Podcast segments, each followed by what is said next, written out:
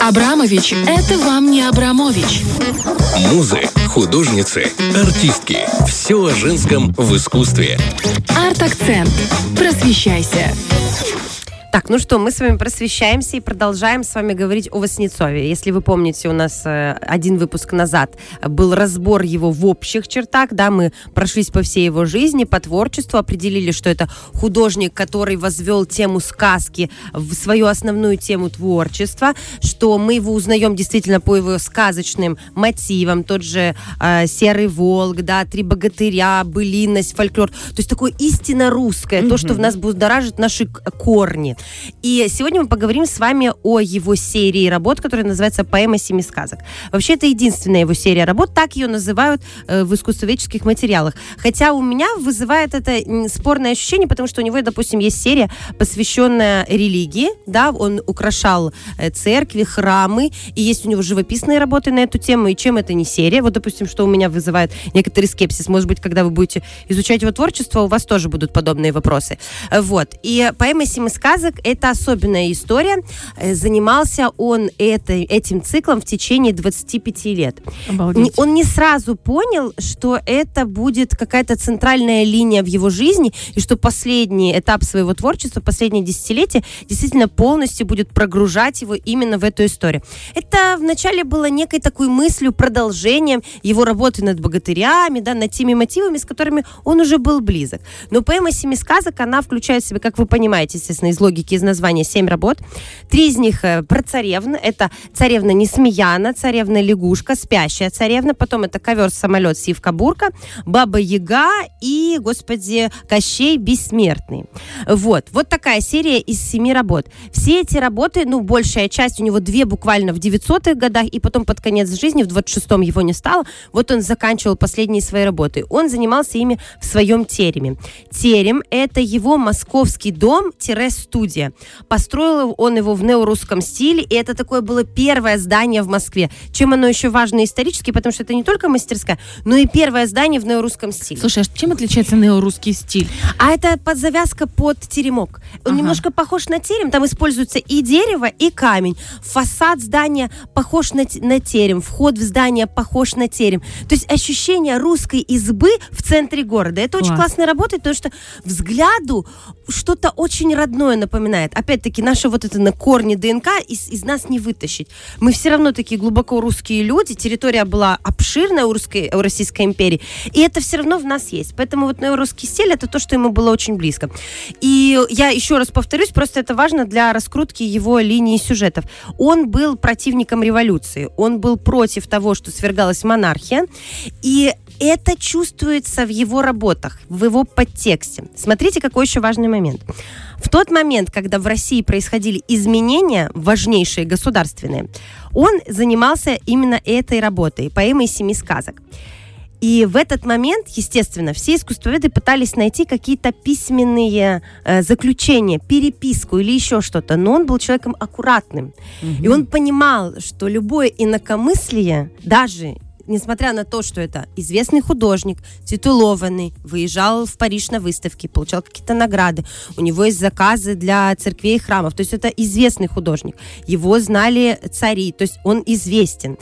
Э, он понимал, что есть опасность, и он письменных заключений нам не оставил, но, зная его биографию и, в общем, его отношение к революции, к определенным этапам жизни, и его любовь к, к фольклору, к истинной Руси, он был такой глубоко, знаете, такой ну вот он любил э, все, что имеет отношение к истокам. Мы начинаем раскручивать этот клубок и понимаем, откуда появляется у него, например, там тот же Кощей Бессмертный, да? Рядом с Кощеем Бессмертным на картине изображена молодая красивая девушка, а Кощей Бессмертный ее пытается соблазнить своими богатствами. И здесь мы можем провести определенную аллегорию с тем, что происходило в тот момент в государстве. Потому что, ну, Понимаете, Кощей Бессмертный, он там изображен немножечко как властитель. Угу. И отсылочка есть. Это хорошо работает. Не надо смотреть... А, очень важный момент. Не надо смотреть эти, на эти картины как на детские картинки из наших книжек со школьной программы. Это взрослая история. Да, детям нужно это знать, нужно смотреть, но мы как взрослые должны считывать в этом не сказку, а все-таки какую-то реальность и а, отсылку к нашим корням. Потому что если вы посмотрите на поэму «Семи сказок», вы везде увидите атрибуты русской культуры. Если это изба, так это изба. Если это орнамент, это орнамент. То есть вы прям чувствуете эту русскость во всем. Давайте немножко поговорим о каждой из них. Вот э, про Кощея мы с вами поговорили. Про Баба-Ягу.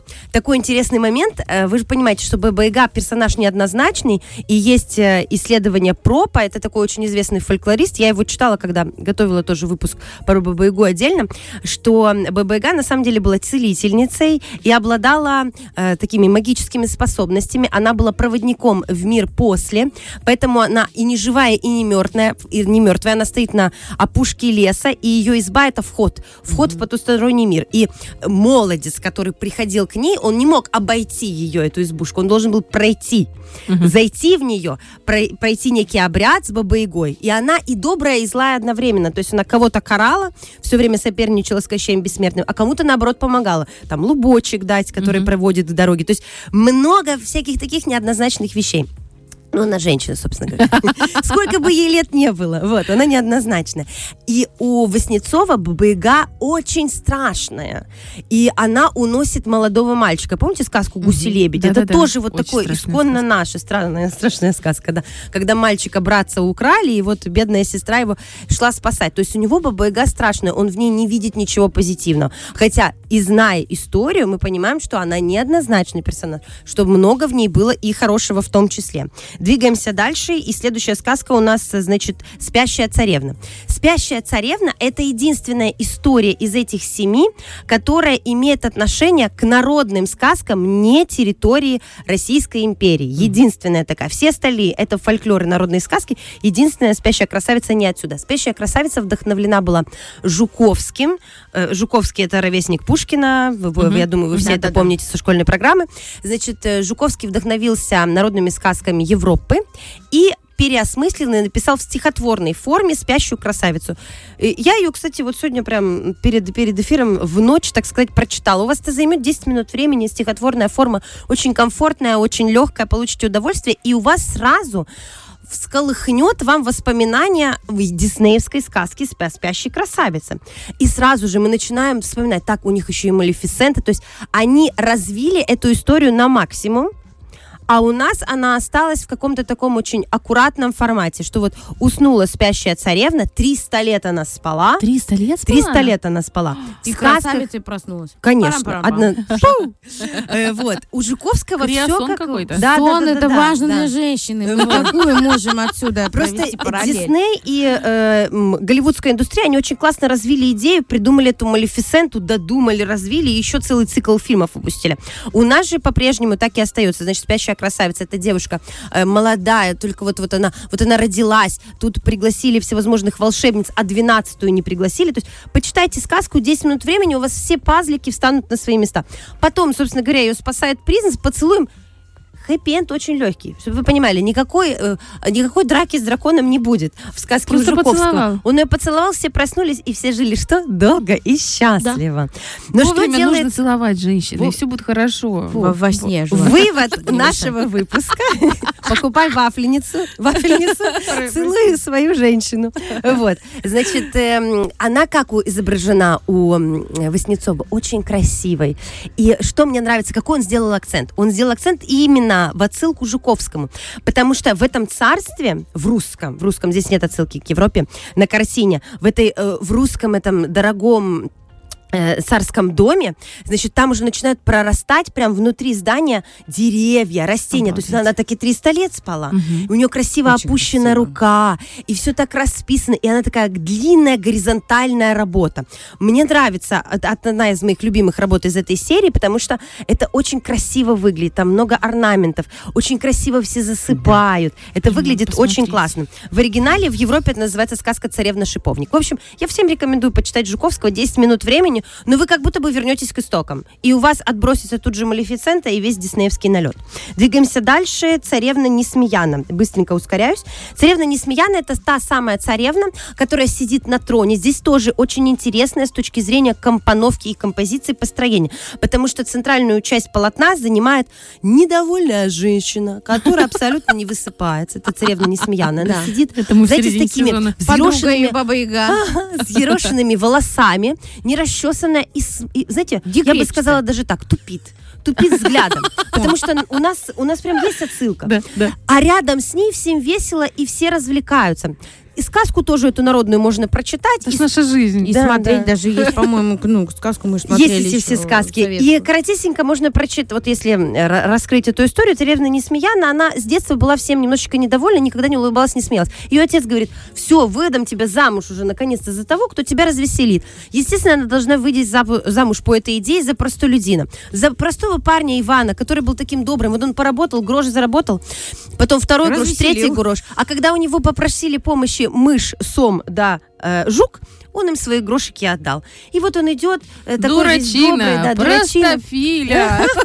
Жене надо было отдавать гроши. Не было жены. Он А. еще вот до встречи с царевной все просто это добрый был человек. И тут он упал в грязь, и ему начинают помогать жук, сом и, собственно говоря, э, господи, этот а, мышка. Э, Компашка мышка, такая, мышка, знаешь, мышка, чисто друганы. Чисто, да.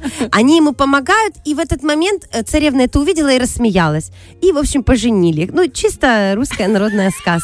Иван Дурак, да царевна Несмеяна. Ой, это в жизни так бывает, девочки. Конечно, Понимаете, бывает. ты прям вот как срисовываешь вместе с Васнецовым с жизни с все жизни. картины. Но при этом компоновка классная, и есть даже мемчик. Чтобы вы понимали, из картин Васнецова, из этой поэмы «Семи сказок» люди делают мемы, потому что это похоже. Знаете, когда ты спишь, что это царевна не спьяна, можно отправлять подругам. Слушайте, не вы- вы- ушла из чата, надо выспаться. Царевна не смеяна, это прям, прям про нашу жизнь. Да. Когда у тебя очень хорошее была настроение, эта сказка. надо отправлять. Да, это взрослой женщине только Да, это понятно. потом уже. Вот. Ой, можно три Да, да, секунды? да. У Саши есть очень крутой... Мы в Телеграме, есть, понятно, чаты, где мы переписываемся. У Саши есть специальные стикеры. Да. Э, Она не просто смайлы пересылает, она пересылает именно стикеры анимированные с э, произведениями искусства. Это просто угар. Царевна обожаю. там есть. Потому что это актуально, там есть купание красного коня. В общем, у нас там есть веселье. Двигаемся дальше. Царевна лягушка. Но это такая очень красивая история, и ее очень любят э, психологи, и очень любят ее, значит, те, кто занимается архетипами, потому что здесь есть что разобрать. Э, ведь э, от- отправил, значит, отец трех сыновей себе найти невест. Одна, значит, такая невеста, вторая такая, третья лягушка. Но лягушка непростая. я эту любила сказку. Это классная сказка. Кожу она снимала Да, по ночам. да. А Мне нравится, И как вот- она костями вот, это вот. Это вообще добрый И вечер. создавала, значит, тут у нас озеро, здесь у нас луна и так далее. И Васнецов запечатлел ее в очень классный момент. В тот момент, когда она танцует. И здесь нет сопоставления с мультфильмом, потому что мультфильм, естественно, появился позже. И мне показалось, что в мультфильме все-таки надо было использовать наряд, который создал Васнецов для этой картины. Потому что это очень красивое изумрудное платье. И там видно насквозь ее танец, а, как устроено убранство городочка, эти избы, эта церквушка. Ты прямо считываешь русский дух, ты чувствуешь его. И мне так нравится, что в этой поэме «Семи сказок», несмотря на то, что одна сказка все-таки европейская, ты везде ловишь вот это ощущение родственное, родственное. Даже русский вайб. Да, русский вайб. Вот сто процентов русский вайб. А, Вот, еще про... Все эти сказки. Одна сидит грустная, та, та женщина. Одна танцует, это танцует, другая смотри. Нет, Вообще, а вы по- помните вообще в этой сказке, как она ему, как его звали, Алешенька? Ложись спать, Алешенька, спи, высыпайся, Да, да, я да. все сделаю. Вот это меня всегда Да все раздражало. практически Мало того, тебе надо давай, помог. из лягухи в принцессу перевоплощаться постоянно, Мгм. тебе еще надо все за него делать. Но он А потом спи, ее спас. Алешенька. Не переживай, он потом ее спас. Потом Поцеловал. Кощея нашел, яйцо в утке, и догнал. Ну. Вот, про ковер-самолет хочу вам Ага. сказать. Это тоже интересная история, потому что ковер-самолет это уже отсылка к мечтам о быстром транспорте, э, о возможности перемещаться и о возможности улететь от проблем. У Васнецова есть две версии ковра-самолета. Один, где он летит с такой красивой лампой, и это вариант, а там в лампе это и жар птицы, это вариант горизонтальный. А второй вертикальный вариант, он мне больше нравится, где он э, летит с уставшей, правда, тоже царевной. Ну, ну что ж тут поделать. Вот. Э, э, Эти женщины никак мы, эм, мы себе не можем дать возможность устать. Вот, и Сивка Бурка, это последняя история, это история о том, как э, тоже царь искал жениха своей прекрасной царевне, и тот, кто доберется до невесты, она сидит в высокой башне, вспоминаем Рапунцель, Рапунцель, немножечко, да, да-да-да. Значит, но э, молодой м, молодец, в общем, а, э, нашел сивку бурку специального коня, который умел взлетать на ввысь и добывать себе царевну. В общем, история о чем? История о том, что Васнецов был эм, горячо любящим родину свою человеком. И в своем искусстве он это доказывал каждого из своей работы. Все эти работы можно посмотреть в Москве, в его доме тереме, потому что теперь это музей. Всем рекомендуем. Спасибо Очень тебе здорово, большое. Саша, огромное спасибо. Эти рисунки такие взрослые иллюстрации, но вот когда ты их смотришь ребенком, все равно ты с ними и растешь, по-другому развиваешься. Ну а мы развиваемся вместе с арт-акцентом на Первом радио. Фреш на первом.